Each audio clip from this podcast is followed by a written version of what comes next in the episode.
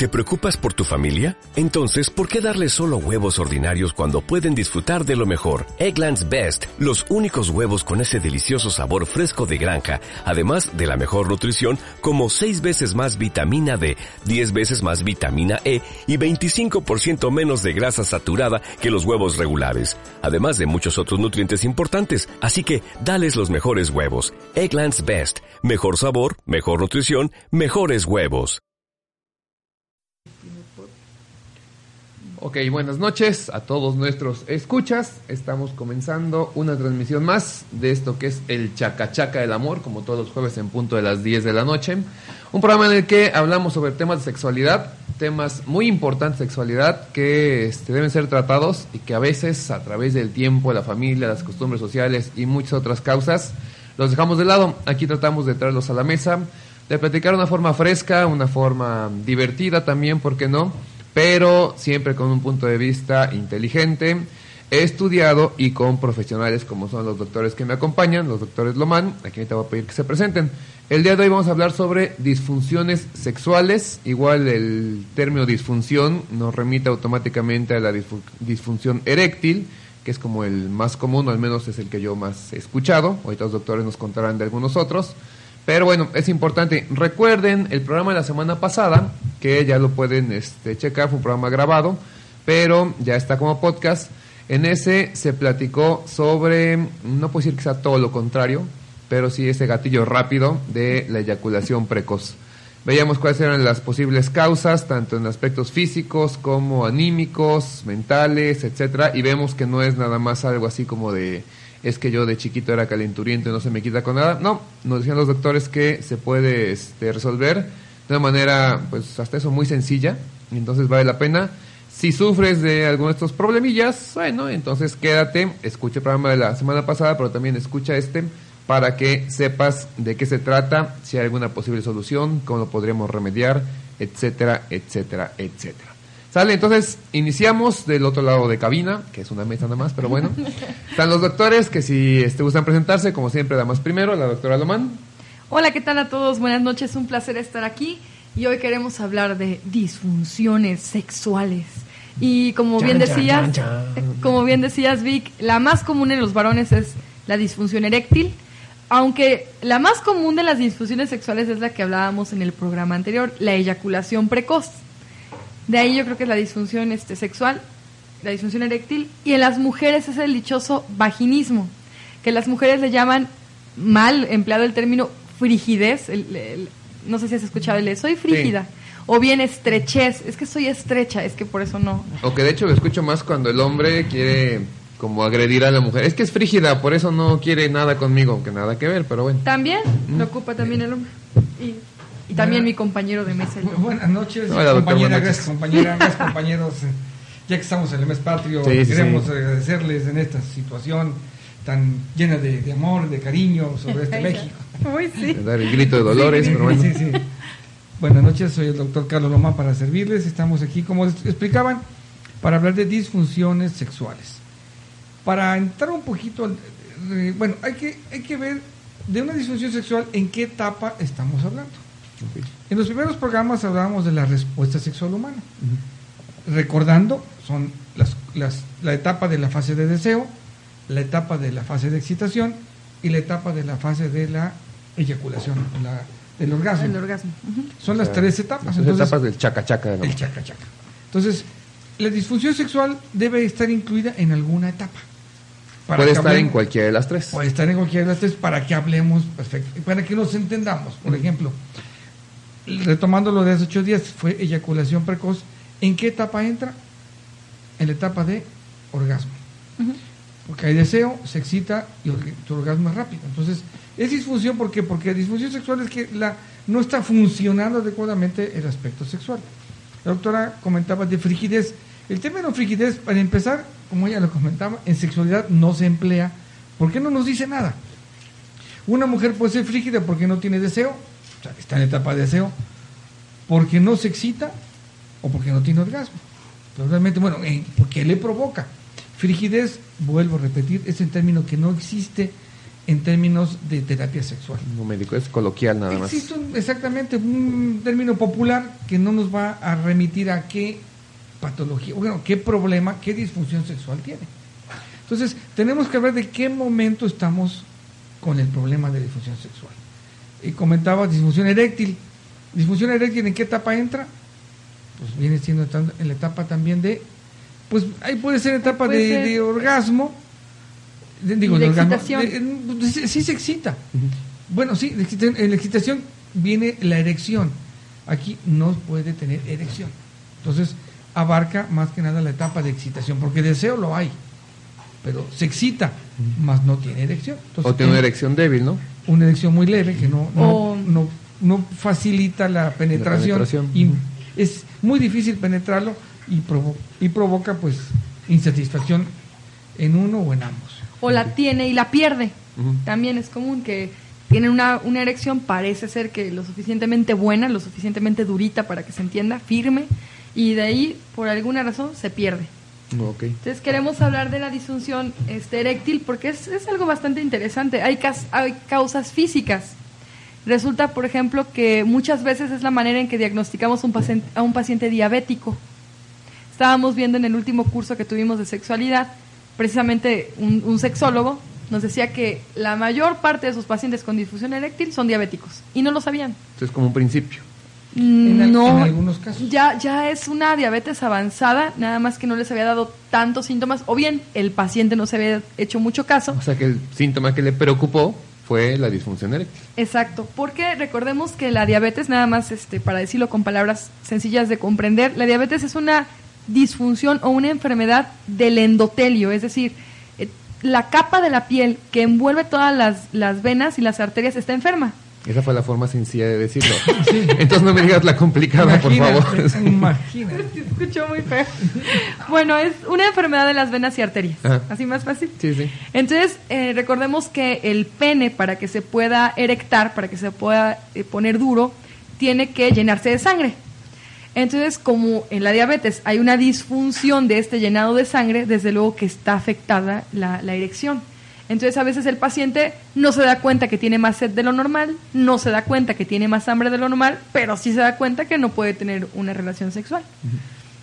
Entonces, a la hora que va un paciente con nosotros con disfunción eréctil, lo primero que hacemos, y ahí sí, en todos los casos, es mandar a hacer pruebas completas. Porque puede ser que se trate de una diabetes. Ahora, no estoy diciendo que todas las personas que tengan este, disfunción eréctil tengan este, diabetes. Simplemente es un hallazgo bastante frecuente. Pero la mayoría de los diabéticos sí tienen disfunción eréctil. Es correcto. La mayoría sí. La mayoría. Y este, al igual de los pacientes hipertensos, la enfermedad de la hipertensión, este, tratando de decirlo sencillo, es por un problema en los riñones. La mayoría de las personas piensan que el problema de la hipertensión es un problema en el corazón o un problema en el cerebro, pero resulta que no, lo que se afecta es el riñón. Y lo mismo, como no hay un- una suficiente fuerza para llenar de sangre el pene, el paciente generalmente sí llega a la erección, pero la pierde fácil. Y otra vez se excita, pero... Y entonces empieza a tener miedo y pasa lo del eyaculador precoz. Se vuelve ya en Entonces- algo más de mente que de cuerpo. Ya se Bueno, vuelve ambos, algo ¿no? físico y además mental. Tiene miedo porque sabe que puede perder la erección y la esposa le va a decir, oye, lo primero que piensa la, la pareja, la mujer, es, ¿con quién andas? Andas de infiel de seguro. ¿A poco? Sí. Órale, me Ya no te excito, andas con... Y es que sí es... es- Ya no me quieres. de seguro te fuiste. Y sí es comprensible pensar esto, porque resulta que antes con la excitación había una buena erección y resulta que de repente ya no la hay, pues sí es comprensible que la, que la mujer piense que a lo mejor ya no es lo mismo, ya no hay suficiente excitación. La disfunción eréctil, por lo general, se presenta de los 40 años en adelante.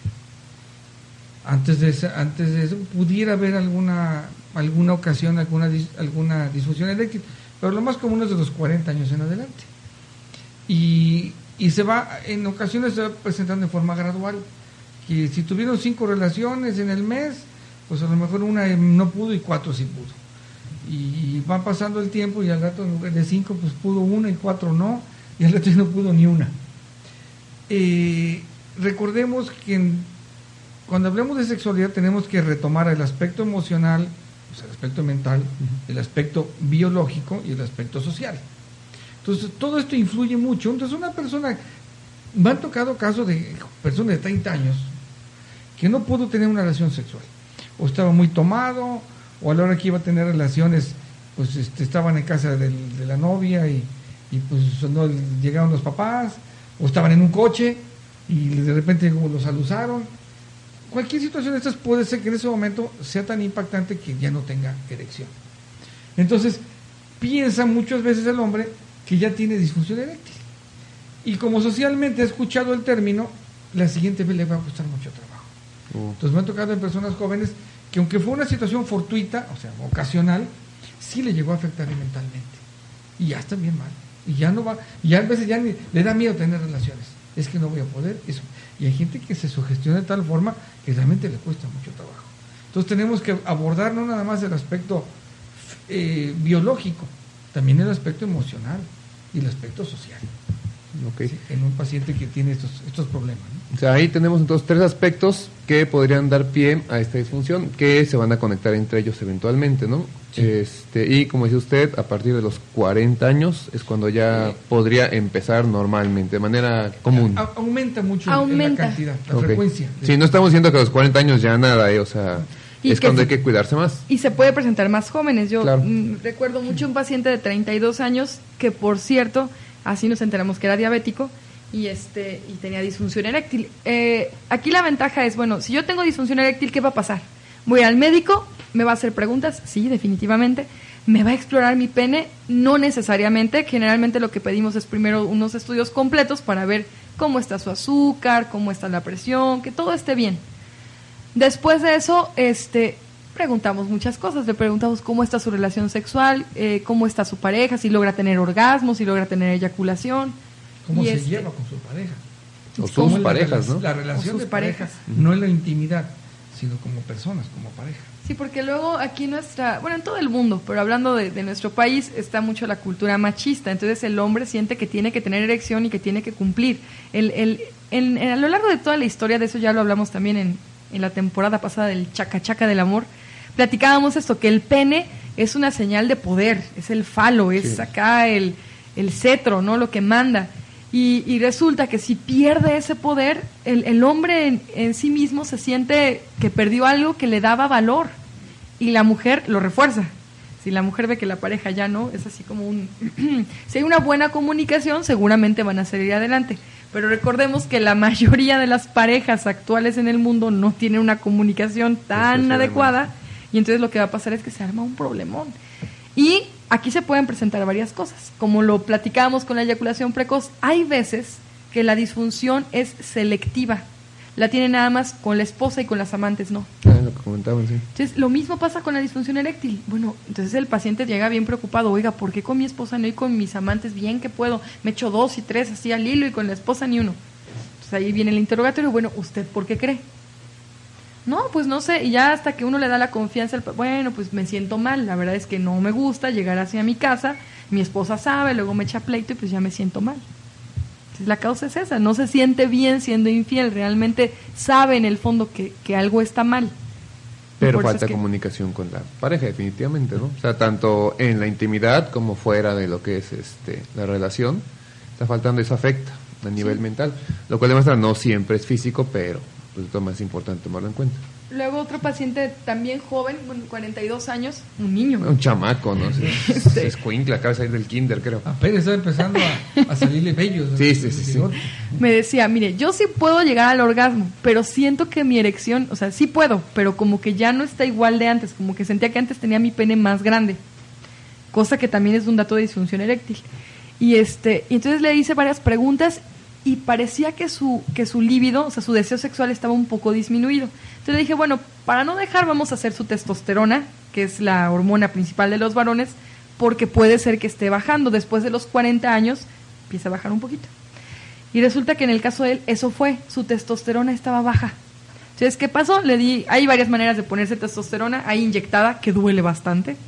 Hay este, bueno, tú porque eres valiente. Este, hay tomada y, y hay en gel. Entonces, en gel es bastante noble, es bien fácil de aplicar. Te inyectan el gel y... no, no, se pone el... Con razón duele. y el feliz...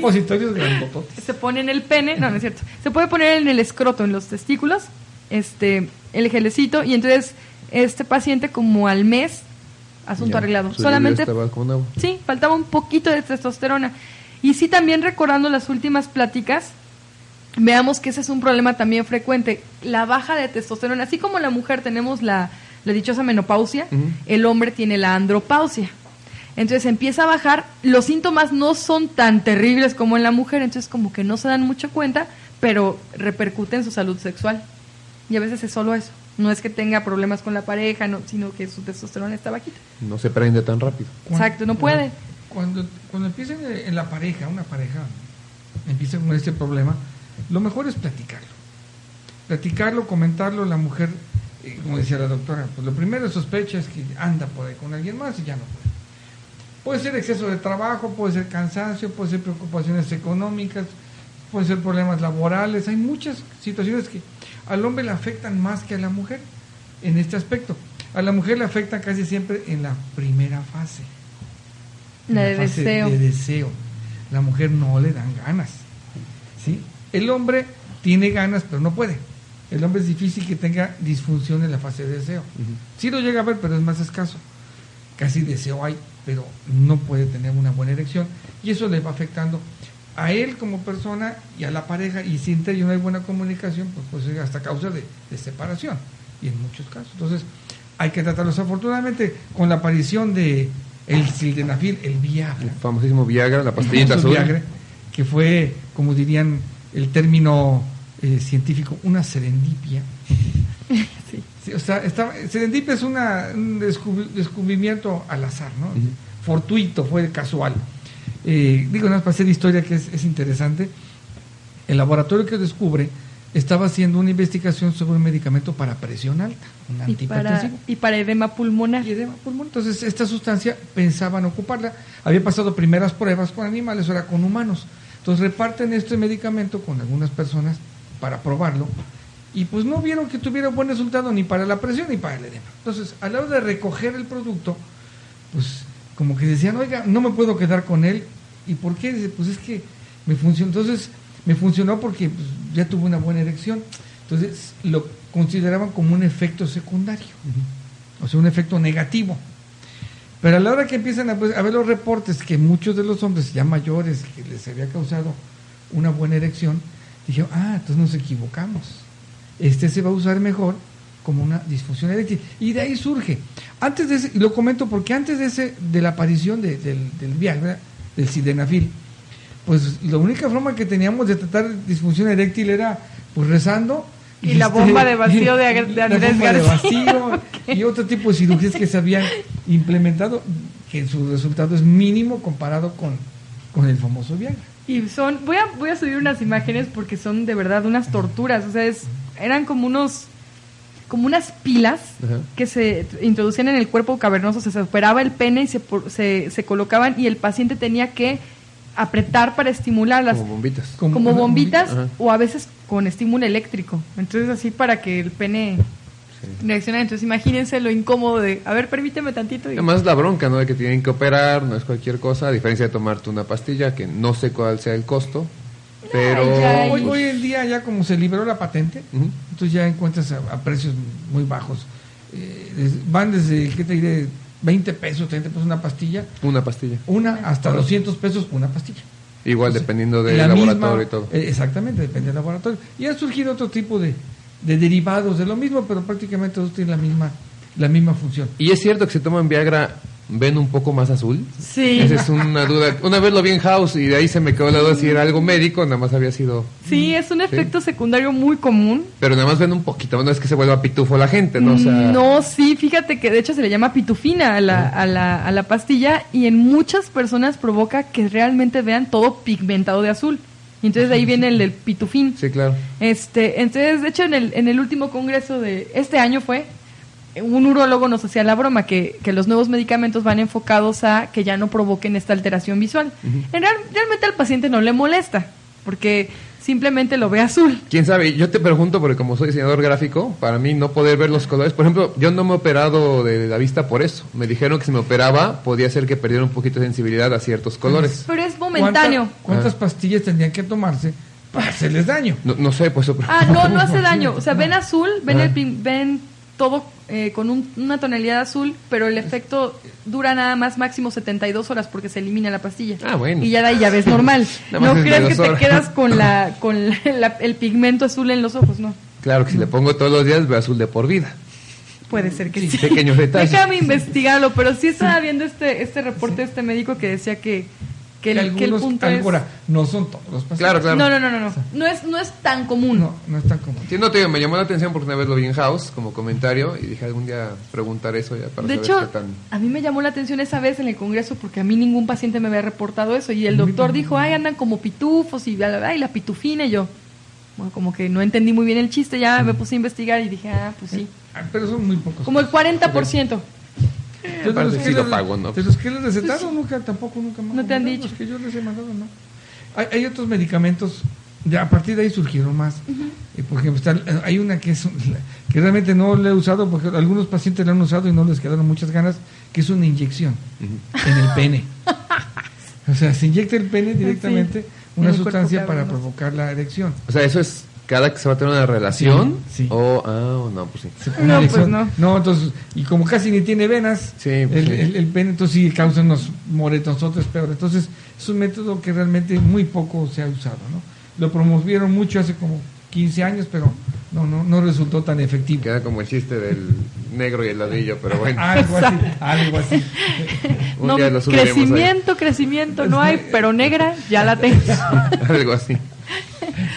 Y bueno, este, entonces puede haber causas físicas, regresando a la sexualidad, recordemos que es una esfera de, de- de cuestiones, entonces claro que hay causas físicas, hay causas emocionales, hay causas mixtas. La mayoría son causas mixtas, porque lo hemos platicado, la sexualidad impacta en todos los aspectos. Entonces, nuevamente, lo ideal es tener una buena comunicación con nosotros mismos y con nuestra pareja para poder abordar esto de manera integral y que se cure. Generalmente, después de un, por ejemplo, si es un paciente diabético, se controla la glucosa, se le da un tratamiento para la disfunción eréctil, por ejemplo, con sildenafil, y después de unos meses se cura. No necesita el sildenafil de por vida. Generalmente así es. Este, para un paciente de testosterona baja, yo generalmente no sé, usarán una o dos pastillas de, de sildenafil. En cuanto la testo- testosterona, perdón, sube, ya no necesitan nada más. Y bueno, la cuestión de confianza de pareja. Aquí hay que ver los antecedentes porque me ha tocado de todo. Hay veces donde él, eh, él dice, bueno, es que mi esposa no me comprende. Bueno, le digo, ven, que venga su esposa para que escuche. Y ya que están los dos ahí, empieza la esposa. Lo que pasa es que, doctora, no ha, no ha dicho todo. Me ha- tiene otras dos esposas con tantos hijos, entonces quiere que yo le crea. Dice que ahora es fiel, pero con los antecedentes ya se vuelve un problema comprensible, crónico, en donde tendrán que ir los dos a terapia de pareja, porque cuando ese tipo de dolor se va quedando en alguna de las dos partes, es muy difícil que Sí, sí, se vuelva a dar una, una, una relación placentera. Entonces la mujer, vamos a hablar aquí de esta disfunción, la mujer empieza con el dichoso vaginismo. En medicina sí existe y en sexualidad el término vaginismo. Quiere decir que hay un, una disminución del espacio vaginal, pero es voluntario. Puede ser inconsciente, pero es voluntario. No existe el ser estrecha de la vagina. Sí existen vaginas pequeñas, medianas y grandes, pero no existe que una mujer sea estrecha, porque es muy común escuchar tanto a mujeres como hombres que dicen, ah, yo no pude tener parto porque soy estrecha. A mí no me pueden tomar el papá Nicolau porque soy estrecha. Yo no puedo estar con mi novio porque soy estrecha. Pero Entonces- de la cabeza, porque... entonces hay que tener mucho cuidado de no confundir. Si existe que el hueco por donde, de la pelvis, o sea, del hueso pélvico, por donde tiene que bajar el bebé cuando nacen por parto, esté un poco reducido de tamaño de la circunferencia y por ahí no quepa la cabeza del bebé. O sea, porque Pero no se va a mover el hueso. es- No es se obvio, puede ¿no? mover el hueso. No, o Esa es una el- cosa. El diámetro aproximado de la cabeza de un bebé, ponle 13 centímetros, 13, 14. El hueco de la pelvis regularmente es con 15, o sea, hay un espacio para que quepa. Pero si el hueco de la pelvis de la mujer es de 13, de 12 centímetros, no cabe. Pero un pene no va a tener 12 centímetros de diámetro. No, si los tiene Por que vayan al doctor, ¿no? que Porque tenga, ya realmente es un problema. Y hablamos del hueso, Claro. del hueso de la pelvis. Ahora la vagina. La vagina es un músculo con mucosa elástico, como la boca. Pueden ver toda su boca. No vamos a decir, tengo la boca estrecha. Hay personas de boca chiquita y de boca amplia, pero todos podemos agrandarla. Entonces. Entonces, este, la vagina pasa lo mismo, es un músculo que igual se puede dilatar y eso afortunadamente puede ocasionar que tanto haya una penetración de un pene grueso o delgado y también pueda salir un bebé por ahí. Entonces, no es que no haya podido nacer porque la vagina es estrecha, sino porque el hueso pélvico es pequeño. Eso tiene que quedar muy Y claro. los casos, me imagino, son pocos y además deben ser de tal vez niñas que no han acabado de desarrollarse, algo así, o también ya en este, mujeres, todo se da. No, es, es bastante común. De hecho, hay como tres tipos de pelvis eh, en términos generales. La ginecoide es la, la más común a nivel mundial, pero hablamos de un poquito más de un tercio de la población femenina. Los otros dos tipos de pelvis generalmente no pueden, no tienen el, el diámetro suficiente para que pase por ahí el bebé. Mm. Entonces, en realidad, pues no es tan infrecuente que no quepa el bebé por ahí. Por eso es que hoy en día se practican tantas cesáreas. Y luego viene ese mito de que, ay, no te quieren hacer cesárea porque te quieren cobrar, te quieren. eh, y Los doctores ya es- nomás hacen cesárea, no saben de otra forma. y realmente no cabe el bebé. Es imposible que nazca por parto porque no pasa por el hueso. Entonces, Oye, pero si esto es así, digamos, históricamente siempre fue así, hubo muchos niños que no nacieron porque no salían. La Muchísimos, la mortalidad materna la mortalidad materna, Ajá. como era antes. Sí, altísima. es que yo pensé que era por aspectos de higiene o de otra cosa, no porque no saliera el Ese es chamaco. es que- También, pero la mayor, o sea, la mayor causa de muerte era esa, que no podía descender. Por eso usaban los forceps famosos. Sí. También. Los forceps son unas pinzas que agarran de la cabeza del chamaco y lo sacan y que muchas veces hacían un daño que ya era irreparable Daño después, cerebral. ¿no? Pero pues, Eso- es que de eso a que se te queda, bueno, es que no se te queda y obviamente, pero Y que hasta no eso, nazca. los forceps tienen un límite. Es decir, si es una pelvis que tiene un hueco de 12 centímetros, tal vez con el forceps sí se logra reducir un poquito el cráneo del bebé. Pero si es una pelvis de 10 centímetros o de 9, Ya no. no, con forceps, ¿qué, qué pasa? También eh, actualmente se cuida mucho eso en, en todo el mundo, pero todavía hay casos, se usan y no se existen, puede. existen, pero ya realmente su uso es muy, muy limitado, ya no hay mucha práctica para usarlos porque el riesgo es muy grande, ¿no? Si le preguntamos a, a, a una señora, a un papá, oye, vamos a usar forceps para tu hijo, ¿prefieres forceps o cesárea? Cesárea. El riesgo de daño cerebral es muy riesgo. alto. Entonces, ¿para qué va uno a correr riesgo innecesario? Entonces sí, antes la causa número uno de muerte materno-infantil era esa. No cabe, no des- cabía por la. No, yo pensé que te iba a ir algo así como alguna infección, algo mal hecho, no sé. Y Pero se no llama, pensé que fuera por eso. se llama desproporción cefalopélvica. Y es una causa muy común. Hoy en día, cuando aparecieron los rayos X, no sabe una idea, pero con ultrasonidos realmente es muy fácil darse cuenta el tamaño y todo. Y desde antes ya se programa que va a ser cesárea. No por flojera, sino por el bienestar.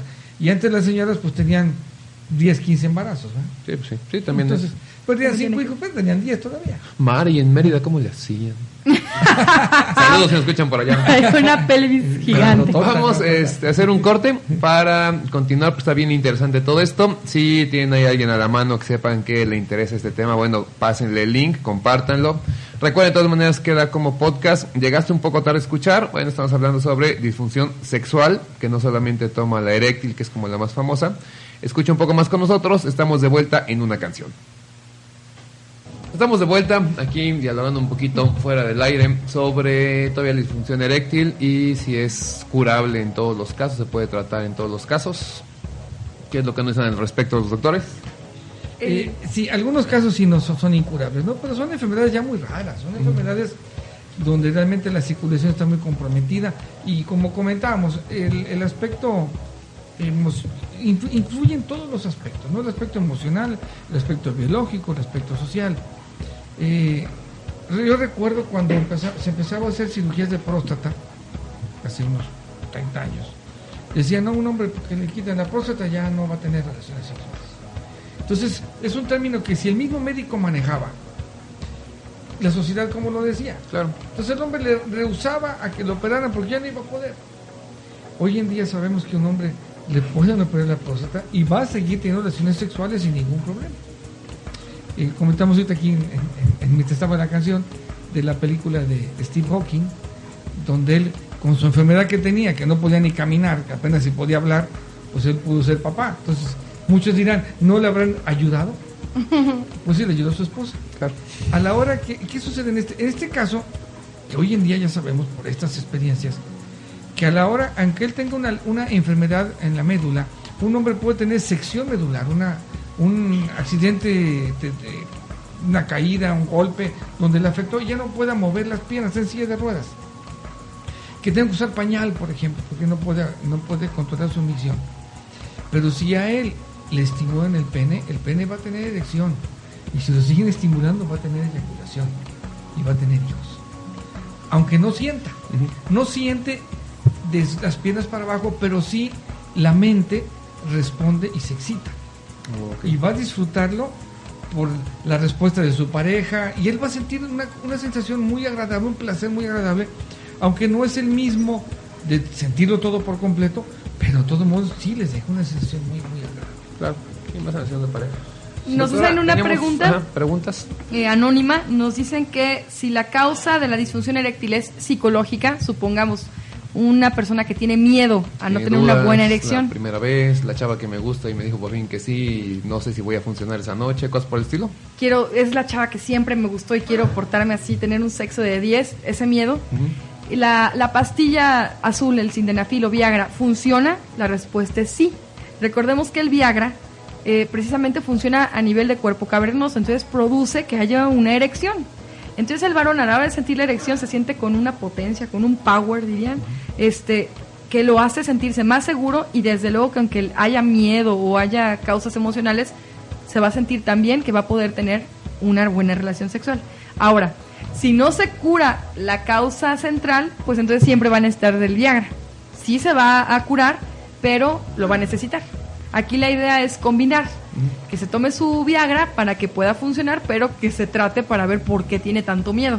Si es una o dos veces, no hay problema, pero si ya es repetitivo, Sí, el Viagra no es una solución como tal, ¿no? O sea, va a ayudar a la erección, pero no es que eso te cure de algún este, problema como este. Tienes que ver lo que decían, cuáles son las causas. Sí, autorrecetársela, pues a lo mejor le puede funcionar, pero si puede tener algunos efectos que se sienta muy, muy raro, entonces le va a tener miedo y ya no se la va a querer tomar porque se la recomendó un amigo. Yo ahorita, recordando de esto, un paciente que trabaja en plataforma, dicen que, baja, ese fue el año pasado, creo pasado, antepasado. Dice, baja de la plataforma, es un joven, él debe tener unos 33 años. Y bien, con su esposa, no tiene ningún problema. Pero dice que se bajan de la plataforma mientras, mientras esperaban tomar el camión, desde Carmen para acá, Carmen. Entonces llegaron, no, pues vamos a un bar, una cervecita. Y uno de ellos dice, no, aquí tengo unas que son, eran eh, Cialis. mm, No, mira, ahorita que llegues con tu esposa, yo no tengo problema, no, pero con esto le vas a dar más y vas a ver y que te va a, a buscar todo el tiempo y le vas a, o sea, mitos urbanos. Claro. Y el otro dice, no, no, y que se la toma. Bueno, se la tomó ya. ¿Qué le provocó? Le provocó un priapismo. Es una, eh, una erección involuntaria, exagerada y dolorosa. Y que no es Entonces, controlada. se lo tomó allá, llegó a Jalapa, seguía con la erección, el dolor ya era insoportable, fue al Seguro Social. A que le pusieran algo, no le pueden dar nada, entonces nada más analgésicos, seguía con el dolor, regresó a su casa, todavía con la erección y el dolor. hielo, agua me fui a ver, las- me fui a ver al otro- ya llevaba ya 36 horas con la erección al pobre. Entonces cuando me fue, ¿qué hago? Hay que eliminar, ponte hielito, ponte analgésico, agua. y solito se va.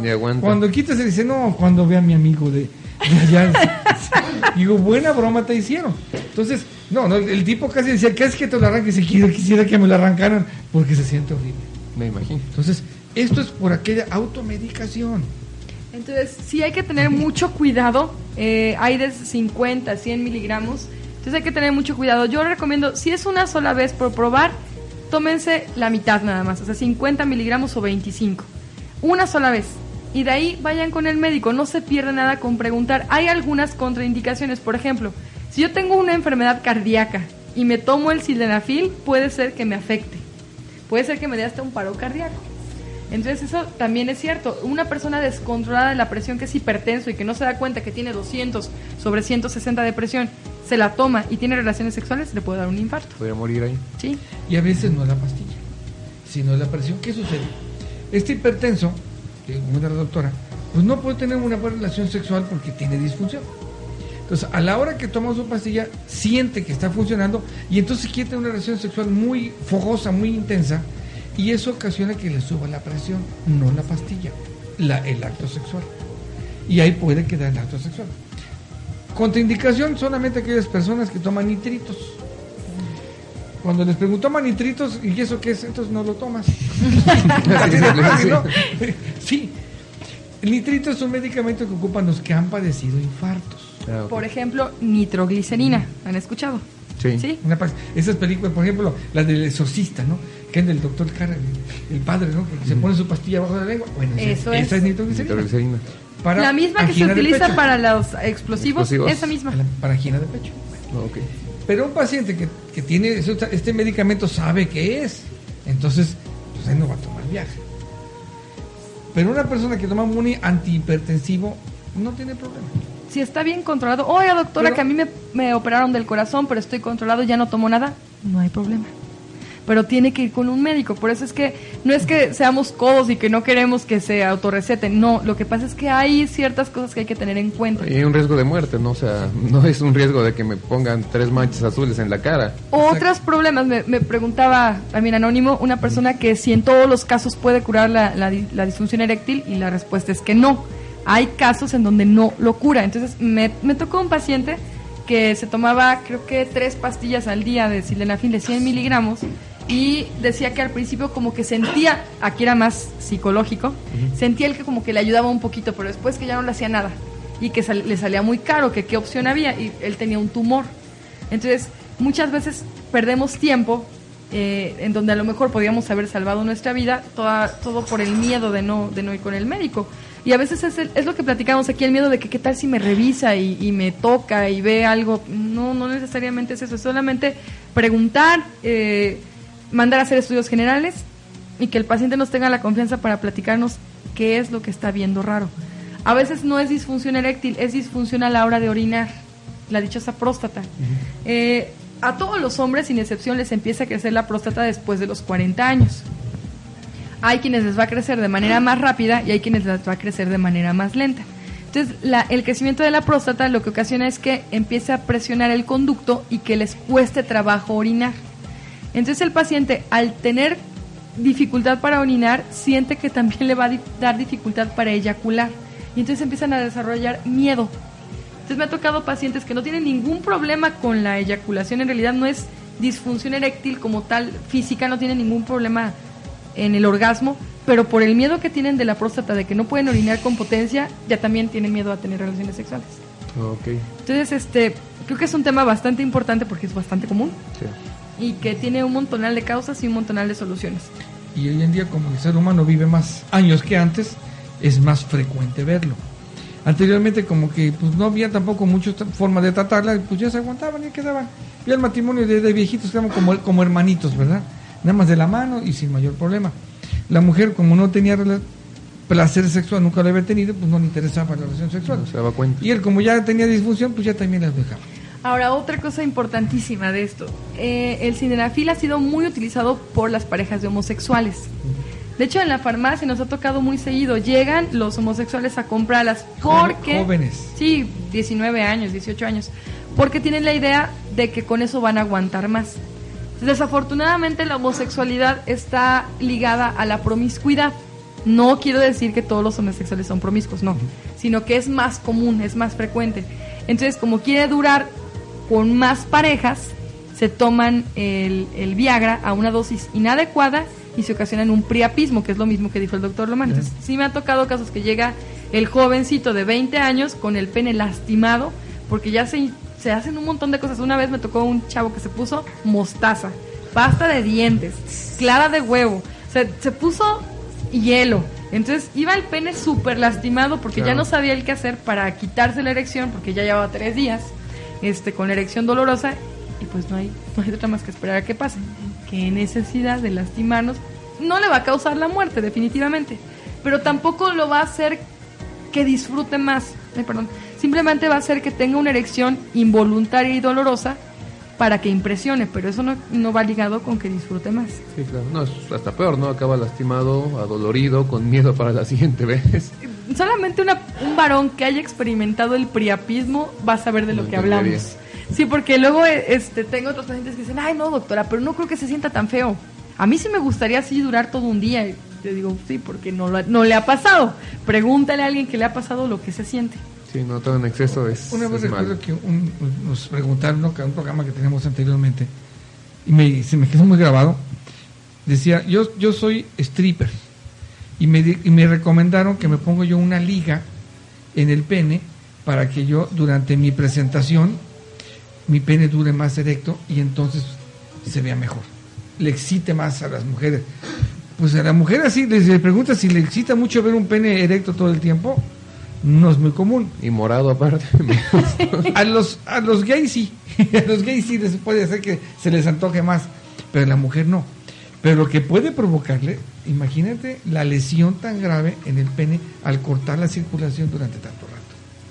Depende, ¿no? ¿Qué tipo de chicas? Bueno, en el grupo de Entre Mujeres Jalapa, a las 10 de la noche más o menos, ponemos fotos de repente de, de penes erectos y sí causa así como el haber. Sí, pero estarlo viendo durante mucho rato, Bueno, no. o sea, al momento sí, ay, mira, y el tamaño y la forma, sí, por curiosidad, pero que les excite el estarlo Bueno, viendo todo no. el tiempo. No, no, no, no solo es deseo, se antoja y ya. Y ya, a eso a eso me refiero. Y no, y, se- y si a la mujer ve un pene así y se, se acuerda de quién, del pene del hombre que ama, no del que está viendo ahí. Sí. Entonces ahí no se, que se confu- eso de se confunden. O sea, está viendo al otro y a lo mejor tiene un cuerpazo y lo ve, y- pues sí, pero no se acuerda y no quiere estar con él. Quiere Sí, estar con, el su amado. persona amada. ¿sí? O sea, le recordó el amado, no porque quiere estar con esa persona. Es lo que a veces no llegan a entender muchos, que la mujer piensa muy diferente al hombre. Claro. No, y además, o sea, por mucho que les pudiera este, excitar a las mujeres verlo así, tener 36 horas una erección, o sea, tan solo para cosas como dormir, trabajar, No. caminar en la calle, hacer un deporte, Cualquier ya se cosa vuelve... que le ro un pene tan erecto, con un rozoncito de la ropa y duele penetrar. No, no, puede. No, no, no, no. Ni te me acerques. No, no, vas a ver lo que, lo que. Si me lo tocas lloro. Me da mucha risa porque sí se, se No, ven no, tan no. extraños, pobrecillas. Pero bueno, por andar usando el Viagra así, a diestra y siniestra. Por automédicas. Sí, Ahora, otro caso que me tocó. Una, bueno, una señora que me dice, doctora, ¿qué cree que hice? Me dice, este, pues estaba enamorada de un chico, lo, la invita a salir y le pone ella la pastilla, cosa que también ha pasado. Le pone ella la pastilla a su copa para provocar la erección. Para asegurar. Y pues sí, A él tiene erección. que así se va a excitar más. Como si fuera un este. Por eso lo, por eso Sí, lo menciono. un afrodisíaco o algo Sí, así, ¿no? Exactamente. Claro que tiene erección, eso no quiere decir, otra vez, lo que hablábamos del ejemplo de la persona que tiene parálisis cerebral o que tiene paraplegia, cuadriplegia y tiene erección. Sí, claro que tiene erección, pero eso no quiere decir que esté excitado y que la desee a ella. Entonces puede ser que él, en este caso lo que le pasó a la chica es, es que doctora, yo creo que es gay, porque tuvo una erección, yo se la vi, que no sé qué, no sé cuánto, y lo que hizo fue dejarme ahí botada, que no sé qué, me dejó toda caliente. y, y yo, bueno, a ver, le digo, pues es que si no era el plan de él, si salió por otra, eh, a ver, ¿por qué salió con usted? No, pues es que me iba a ayudar a un proyecto. Si él realmente iba con otra mentalidad, no, pero es que los hombres, bien que dicen que este, todos los hombres si, si, si ven que uno responde, puede ser que se acuesten con uno. Bueno, eso no es, eso no es cierto. Los hombres son seres humanos como nosotras. Y lo que pasó con esta persona es que muy probablemente se sintió incómodo por lo que le sucedió. Él pensó que fue una erección involuntaria que a ellos les, les sucede. Y, este, y seguramente si llega a sentir deseo sexual, lo hará con la mujer que desea, que no era usted. Entonces, no confundir eso. Muchas mujeres, bueno, no sé si sean muchas, eh, a mí nada más me tocó ese caso del de ella. Se me quedó muy grabado porque me resultó muy extraño. Dije, bueno, ¿qué tan frecuente será que las mujeres piensen que una erección es sinónimo de que me desea? Bueno, yo me he tenido pacientes, matrimonios, bien casados, bien, sin problema, y el que dice, oye, mi esposo, ¿qué tendrá? Porque en la mañana veo que tiene su erección y yo me la acerco y nada. ¿Qué pasa? Bueno, tenía que ir a trabajar, tenía que ir a los hijos de la escuela, muchas cosas, pero pues no podía así, pues yo vi que estaba con el pene bien, bien erecto, yo pensé que me estaba deseando. Y es un matrimonio. Si lo pusiste desear, pero no en ese momento. Él ni siquiera pensaba en tener relaciones sexuales. Y además es algo natural. reflejos, Es son un Esa reflejo. elección nocturna, porque luego Sí. también sí he escuchado de quien se enoja porque ¿con quién estaba soñando? No, pues no estás ahí con nadie, es el cuerpo que reaccionó, no tuvo nada que ver. Lo platicamos también con el caso de los pezones en la mujer, ¿no? Ay, doctora, sí me- eso sí me pasa seguido. Es que mi esposo ve que tengo los pezones erectos y me dice, ay, andas querendona, y me empieza a tocar. Y yo no tengo, no siento que quiera, ¿a poco sí quiero? Y yo, no, pues no. Pues usted no". qué cree, que quiere o no quiere. Yo creo que no, entonces no. Entonces le digo, no, puede ser un reflejo de frío, de miedo, de, de muchas cosas, no necesariamente excitación. Hay veces que con la excitación se ponen hasta más dilatados en lugar de erectos, ¿no? Pero es parte de esto. Ahora, regresando a la dichosa vaginosis. Vaginismo. Perdón, sí, vaginismo. Vaginosis es otra cosa. ¿Vaginitis también es término o eso lo inventé yo? No, existe la vaginitis y la vaginosis, pero la vaginitis es una inflamación de la vagina. Ah, es un itis, ¿cierto? Ajá. Sí, sí, sí. Y vaginosis es una infección de la vagina. Y vaginismo. Y vaginismo es el apretar los músculos vaginales. Ok. Y el vaginismo, recordemos que es voluntario. Puede ser inconsciente o consciente, pero es, es algo que no es una enfermedad. ¿Me explico? Puede ser un trauma. Es disfunción. Es una disfunción, pero no es propiamente que la mujer esté estrecha. A eso me refiero. No es como el caso de la disfunción eréctil, que con una pastilla se, se quita el vaginismo. Ahí sí, no. Ni con la yumbina, ni con el Viagra para mujer. No. No hay nada que yo me lo tome y mi, y mi vagina ah, se dilate. No. Sea, está como apretada de que aquí no entra nada. Exactamente. Y es voluntario porque muchas mujeres dicen, no, yo estoy relajada. No, o sea, no. Si tiene vaginismo, quiere decir que no está relajada. Es inconsciente. Eh, y digo, es consciente a veces y a veces es inconsciente. Por ejemplo, en una violación, pues es consciente, no Claro. quiere uno que, que penetre la persona ahí. Cuando es inconsciente es, por ejemplo, algo bien común. Se acaba de pelear una pareja. Y entonces él dice, bueno, ya, y empieza ahí a arrimar su, su chilito, Su diría, cosa- su camaroncito. O su cosota. Ramón de mueble baja. Le empieza a hacer un rayón de cajuela. empieza él a, a acercarse así muy eh, cariñosamente a ella y ella puede ser que acceda conscientemente, dice sí, pero no quiere, dice doctora, pues yo, yo sí quería, pero no podía, me sentía yo bien estrecha. Y entonces él me dice que soy frígida porque después de pelear como que no. Y por más que quería entrar y quería entrar, no se pudo, doctora. Entonces le digo, ¿usted qué cree que sea? No, pues que soy estrecha. Digo, no. Resulta que usted inconscientemente seguía enojada con el esposo. No lo perdonaba ¿O ya lo perdonó? Pues no, la verdad es que no, porque es- pues, llega borracho y no sé, la, la, la causa que quieras. Entonces, si no hay, un, no hay una comprensión total del problema, aparentemente solucionaron la, la situación, pero en realidad no. Y entonces, conscientemente está relajada, pero inconscientemente no. Conclusión, no se va a poder lubricar la vagina y no se va a dilatar. Yo recuerdo dos casos de con un, buen final de vaginismo, pero eran de recién casados. Recién casados, por toda la información que tiene, imagínate la, la chica que quiere ser virgen, que llega virgen o que nunca tuvo Eran recién casados y primera vez. Recién casados. Entonces yo recuerdo, uno ya fue en Ciudad Juárez, pero ellos tenían seis meses de casados, pero no habían podido consumar su matrimonio. Entonces, porque él, o sea, ahí le dijo, bueno, realmente ahí amaba a ella y él no quería forzarla. Ella decía, pues órale, es que me debe doler la primera vez. No, es que no debe doler. Y es que me debe. Habíamos dado una plática, mi esposo y yo dábamos pláticas prematrimoniales, habíamos dado la plática. Se acordaron que durante nuestra plática de, de- de sexualidad, pues habíamos comentado, entonces él le quedó la duda. Y vamos, y él le daba pena ir a consulta. Pues tardó seis meses. Ya fueron a consulta, se armaron de valor, fue una consulta. Y sí, no habían tenido relaciones, ya platiqué con ellos, pues, no de- debía doler, a que se acordaran cómo era, se les explicó. Y a la semana andaban felices de la vida. No hubo dolor en la penetración, y se quitó el vaginismo, no pasó nada. Otro caso aquí en Jalapa, ya hace algunos años igual, pero es, na- es nada más tiene una semana de casados.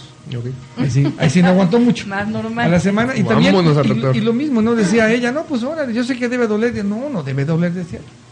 Pues yo le leí, he escuchado que no debe ser. Y, intentaba él y no, lo- ay, me duele. Entonces, dejan paz. Ya platicamos. Le dolía a ella. A ella, Ajá. sí. Él no quería forzarla. Claro. Pues aunque, aunque me duela, mi amor, ya, ya apúrate, ¿no? Dice, no, no te quiero lastimar. Porque decía, él me decía, es que yo sí veía que le estaba sufriendo. Y no trata de que sufra. Digo, bueno, en esos casos es donde hay amor en la pareja, en los dos, y entonces la solución es muy rápida. Entonces fue a una consulta, igual le platiqué con ellos, de reviso, no hay mucho que revisarte, y todo está bien, y ya en los pocos días también están felices de la vida. Yo tuve una paciente la semana pasada, no voy a decir nombres, le mando saludos, me dijo que quería escuchar el programa de hoy. Y ella fue preocupada porque dice, doctora, es que todos los años que vengo me hago el papá Nicolau, pero no paso a consulta. Entonces el papá Nicolau en el laboratorio lee el resultado y ahí me los llevaba, llevaba tres, y los tres salían con honguito leve, que ya hablamos de eso en programas anteriores. Uno había salido con cándida y los otros dos con leptopiris. O sea, infecciones muy sencillas, ya hablamos de ellas, son las más comunes a nivel mundial, no son exclusivamente de contacto sexual y son bien fáciles de curar. Como ella no había ido con ningún médico, le daban el resultado, iba a la farmacia, pedía algo para el, para el, hongo y entonces ella ya no disfrutaba la relación sexual con su esposo porque estaba segura que él la había contagiado. Entonces iba conmigo preocupada porque dice, es que me dicen mi esposo que ya que ya no siente tan rico estar conmigo, que porque estoy demasiado estrecha y, soy frígida. Mm. Y yo pues ya le expliqué esto, ¿no? Que no existe ese término, pero que ella que le llamaba. Dice, pues es que, pues yo me enojo mucho con él. La verdad yo ya no disfruto tener relaciones sexuales porque él me contagió de estas enfermedades. Entonces, lo que está pasando es que tenemos relaciones sexuales, a mí me duele mucho, pero lo logro. Y ya que él me penetra, pues como que ve que no lo estoy disfrutando, como que ve que mi cara no es así como de mucho gozo, y ya no termina, doctora, no se viene ni nada.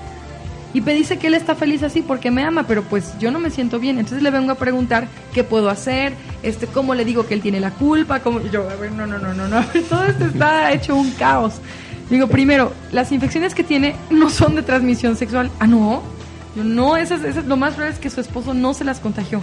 No me diga eso, doctor. Yo ya lo regañé. Yo, dices, él me, ha dicho que venga, pero me daba mucha pena. Digo, pues generalmente cuando el hombre dice vamos o ve, es porque sabe que no, que él no fue el que la contagió. Y entonces no es eso. Y en cuanto a la estrechez, le digo, bueno, como usted tiene miedo y, y piensa que su esposo la contagió y está enojada porque según usted le fue infiel y según usted la contagió de no sé qué tantas cosas y todo, pues él nota que usted no tiene deseo sexual y usted no se puede relajar y no puede disfrutar. Entonces eso es todo, sí. Entonces la solución fue muy sencilla porque ya hoy fue bien contento. Este, nada más un lubricante vaginal, hablar con su esposo para porque ahora ella se sentía culpable de los tres años que habían pasado un poco mal. Tres años. Tres años.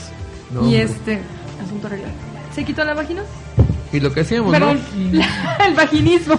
Lo que decíamos, con una consulta nada más, se hubiera ahorrado todos esos tres años que por suerte no acabó en un divorcio o algo peor. Pues que la pareja la quería muchísimo y que estaba seguro que él no la había contagiado. Entonces ya toda bien apenada, ay doctora, qué pena. Pues ya pasó, ya. Yo nada más le pido que a las que conozca eh, les comente esto, que, que por favor no se guíen. Todos los papá Nicolaos traen crucecitas y eso no quiere decir que esté usted mal todas las mujeres, aún la más sana, tenemos crucecitas y significan algo que tenemos que explicar los doctores.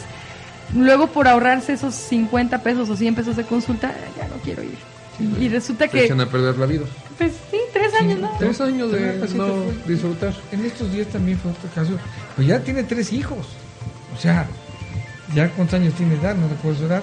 Pero también me llevó unos estudios y es que ella decía que por eso su hijillo que tenía, este, pues tenía dolor en las relaciones. Digo, esto no causa dolor. Y ya preguntando, pues resulta que pues desde que se casó no disfruta sus relaciones sexuales. Le duele desde que se casó. Tiene tres hijos, tres cesáreas por estrechez, lo mismo. Ya les tuve que explicar cómo era y el esposo nada más le veía. Pero pues yo sí tengo relación, pero ¿qué tal te duele a ti y también a él? Pues sí, a los dos Sí, generalmente el varón tampoco disfruta que la mujer sea estrecha.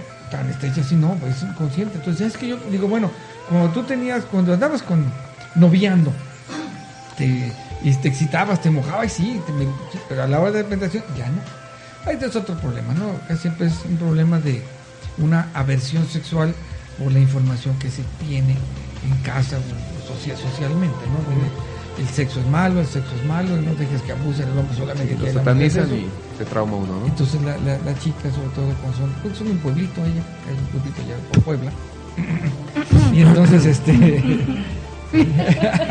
Era un pueblito. Entonces, en esos lugares todavía la, la, situación social es mucho más fuerte que, en la ciudad. En la ciudad platican con compañeros, se van a la secundaria, van a otros lugares, ya se relajan más.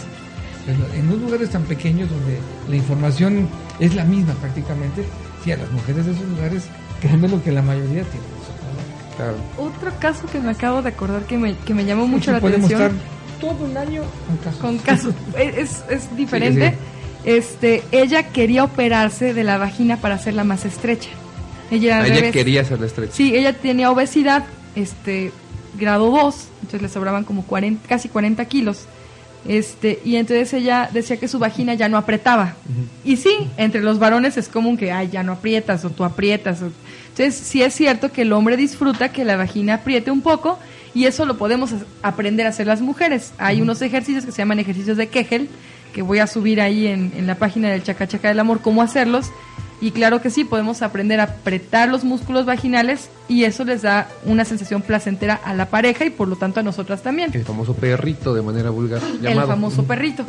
Entonces los ejercicios de Kegel son suficientes generalmente para tonificar el músculo vaginal. Pero esta chica me decía que eso no era suficiente, que ella quería apretar. O sea, así como, me dice, es que yo quiero ser como, como virgen. Entonces aquí hay una confusión muy grande. Ya hablamos de la virginidad, no tiene nada que ver con la estrechez. Sí es cierto que las mujeres que tienen obesidad, la vagina generalmente se vuelve más grande, así como las manos, como los pies, como todo el cuerpo se vuelve más grande. Proporción, ¿no? Lo mismo pasa con la vagina. Entonces la recomendación que le di y funcionó es bajar de peso. Entonces, si es una persona que tiene obesidad, mujer que no se escuche, que siente que ya está muy aguadita, ¿qué palabra usan? Que tiene la vagina muy grande, este, entonces tiene que bajar de Guanga. peso. Muy guanga, muy guanga, que ya no aprieta, que o igual el, el, el esposo también me ha tocado alguna vez, oiga doctora, ¿y ¿no, hay- no habrá algo como para que, como para que, sí, porque les da pena, pero hacen la, la mímica. Sí. Y yo, bueno, pues los ejercicios de Kegel y bajar de peso. Entonces, oye, Nalgadas. entonces si un hombre engorda mucho, también engorda el pene. No, ahí casi siempre se hace chiquito. Ay, ya. Ah, ese, ese, ese al Ojalá. Ah, ahí es Ahí al se esconde. Ahí se les Ahí no lo esconde, se les pierde la inmensidad. Entonces la cirugía, entonces otra, esa misma paciente creo que fue, o fue otra. Creo que ella misma me decía, bueno, y entonces el rejuvenecimiento vaginal, ¿qué cosa es? Y ya le expliqué, bueno, es que son cosas diferentes. Ah, una cosa es la vagina, que recordemos que está adentro, no, no la podemos ver externamente, y otra cosa es la vulva. El rejuvenecimiento vaginal le llaman erróneamente es rejuvenecimiento vulvar en realidad.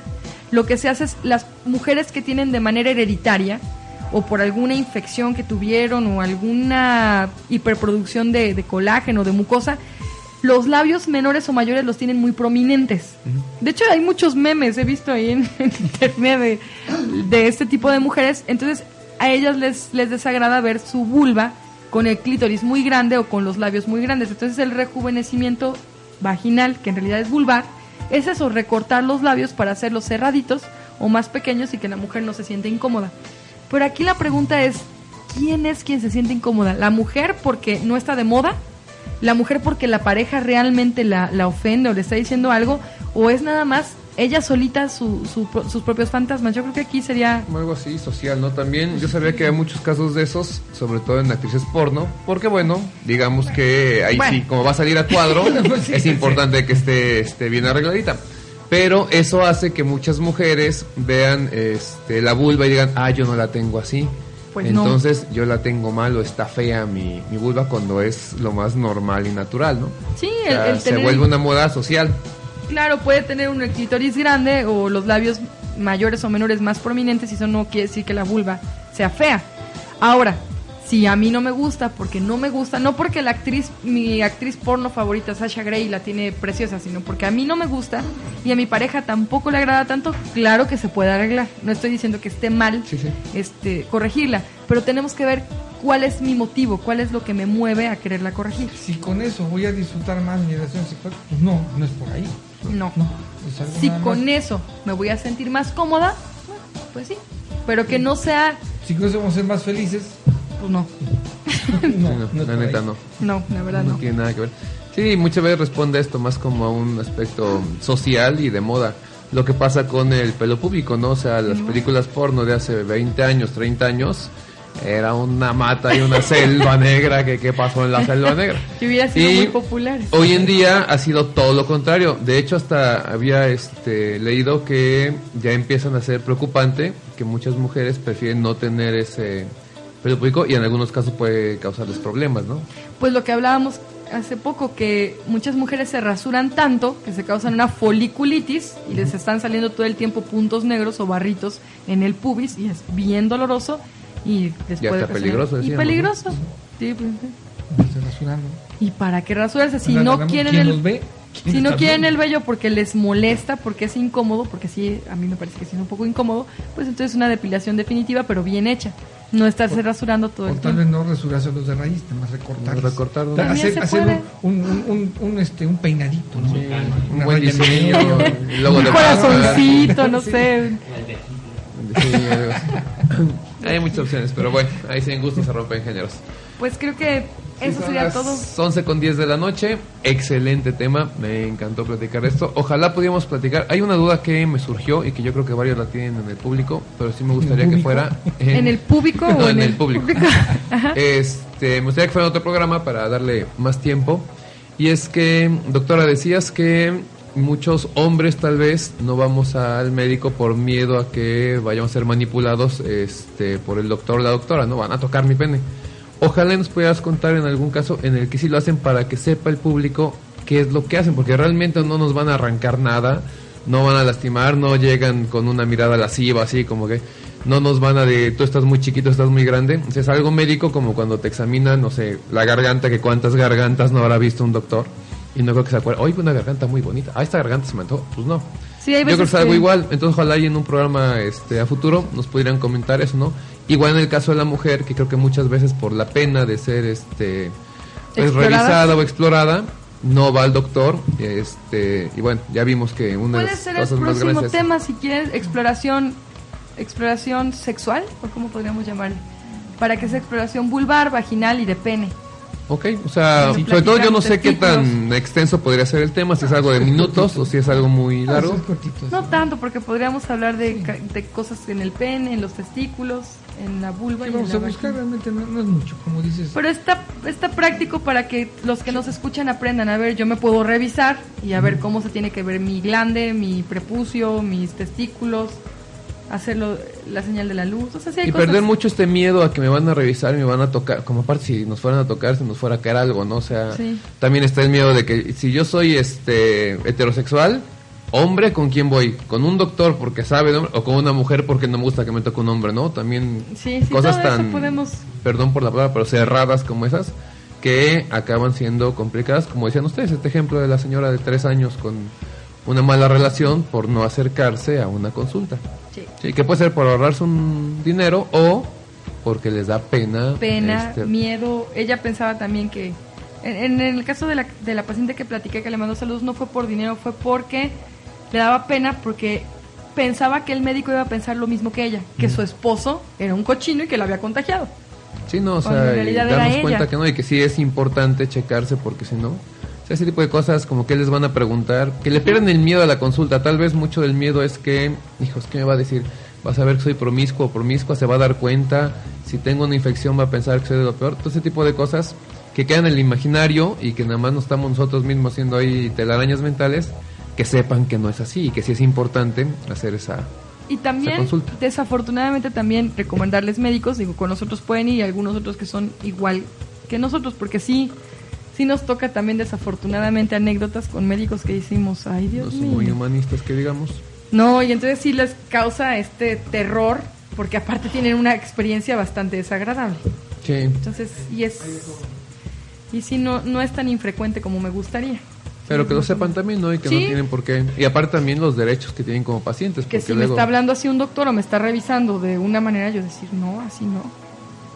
Mejor invítame un café. Sí, Un cafecito. ¿no? Con un como tema, pues. o sea, no sé si para siguiente, no estas, o nada más como comentario aleatorio. Sí. O como un paréntesis, Ojalá me podemos parece bien. este, platicar en nuestros programas. Sí. Mientras tanto, para el siguiente, ¿tenemos ya algún tema o es sorpresa? Sí. Uy, no, sí, sí, sí, por favor. la falta de deseo sexual también, La falta de lubricación también, ese es. Otros tal vez no, Pues sí. Sí, sí no nos los faltan. más conocidos, ¿no? Pero Nos damos- que a veces ni lo conoce el mismo paciente con problema. Sí, creo que vamos a seguir con este tema de disfunciones sexuales. Este fue disfunciones sexuales 1. Uno. Y vamos a seguir porque sí faltan bastantes disfunciones sexuales bien interesantes y comunes. ok. Y ya de ahí nos podemos pasar a las que no son tan comunes como las parafilias, porque la parafilia es una disfunción sexual. Y este y es un tema también súper padre. Una parafilia Parafilias tenemos años para hablar de ellas. es diferente una parafilia a una filia. Una filia es un gusto que potencia mi deseo sexual y que está bien. Que me prende, la pues. parafilia es la que es sustitutiva. Y eso es cuando ya es una disfunción sexual. Ya hablaremos de eso en... Ajá. Va Está bien va. interesante, todo eso es, es agradable. Quiero una consulta para poder conseguir Viagra. ¿A dónde los encuentro? Ah, no es para eso nada más, pero quiero una consulta con ustedes, quiero saber dónde los encuentro, dónde puedo este echarles un telefonazo. Claro díganme. que sí. Nos encuentran eh, en Médica Integral Sakura en el teléfono 186-2572 y pueden contactarnos en las redes sociales a través de Médica Integral Sakura o a través del Chacachaca del Amor solamente para preguntas de sexualidad, por favor, y a través de Twitter para en, en arroba, perdón, Chacachaca del Amor. Encuentran también en en Interboleras, en el subidero, en el teléfono 810 0138. Perfecto. Teléfono la cita, los, vemos. Muy bien. Saludos a mi queridísima y amada esposa, mando muchos besos. Un saludo, hoy no nos acompañó, pero siempre es bienvenida aquí. Sí,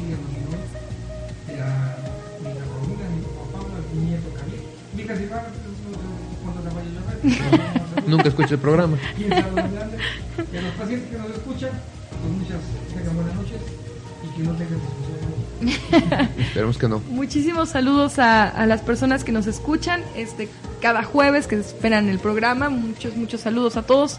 Este, a las personas foráneas también. A mi cuñada que acabo de conocer. Un placer. Saludos, Glo.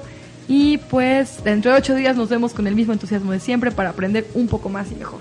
Perfecto. Pues muchas gracias también a Mandy que por aquí, Sergio que anda por ahí hace acto de aparición también.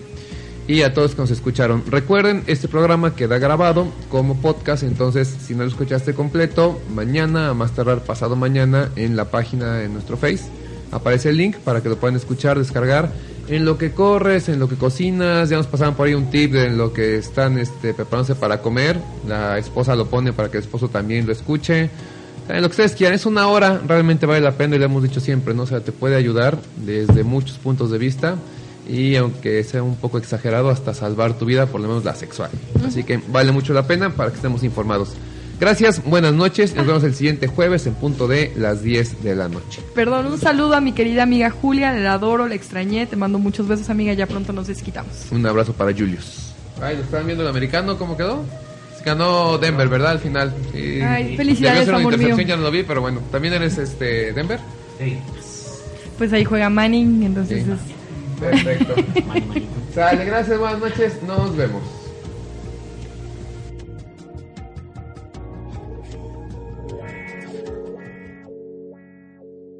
¿No se merece tu familia lo mejor? Entonces, ¿por qué no los mejores huevos? Ahora, Egglands Best están disponibles en deliciosas opciones. Huevos clásicos, de gallina libre de jaula y orgánicos de Egglands, que ofrecen un sabor más delicioso y fresco de granja, que le encantará a tu familia. En comparación con los huevos ordinarios, Egglands Best contiene la mejor nutrición como 6 veces más vitamina D, 10 veces más vitamina E y el doble de omega 3 y B12. Solo Egglands Best. Mejor sabor, mejor nutrición, mejores huevos. Visita egglandsbest.com para más información.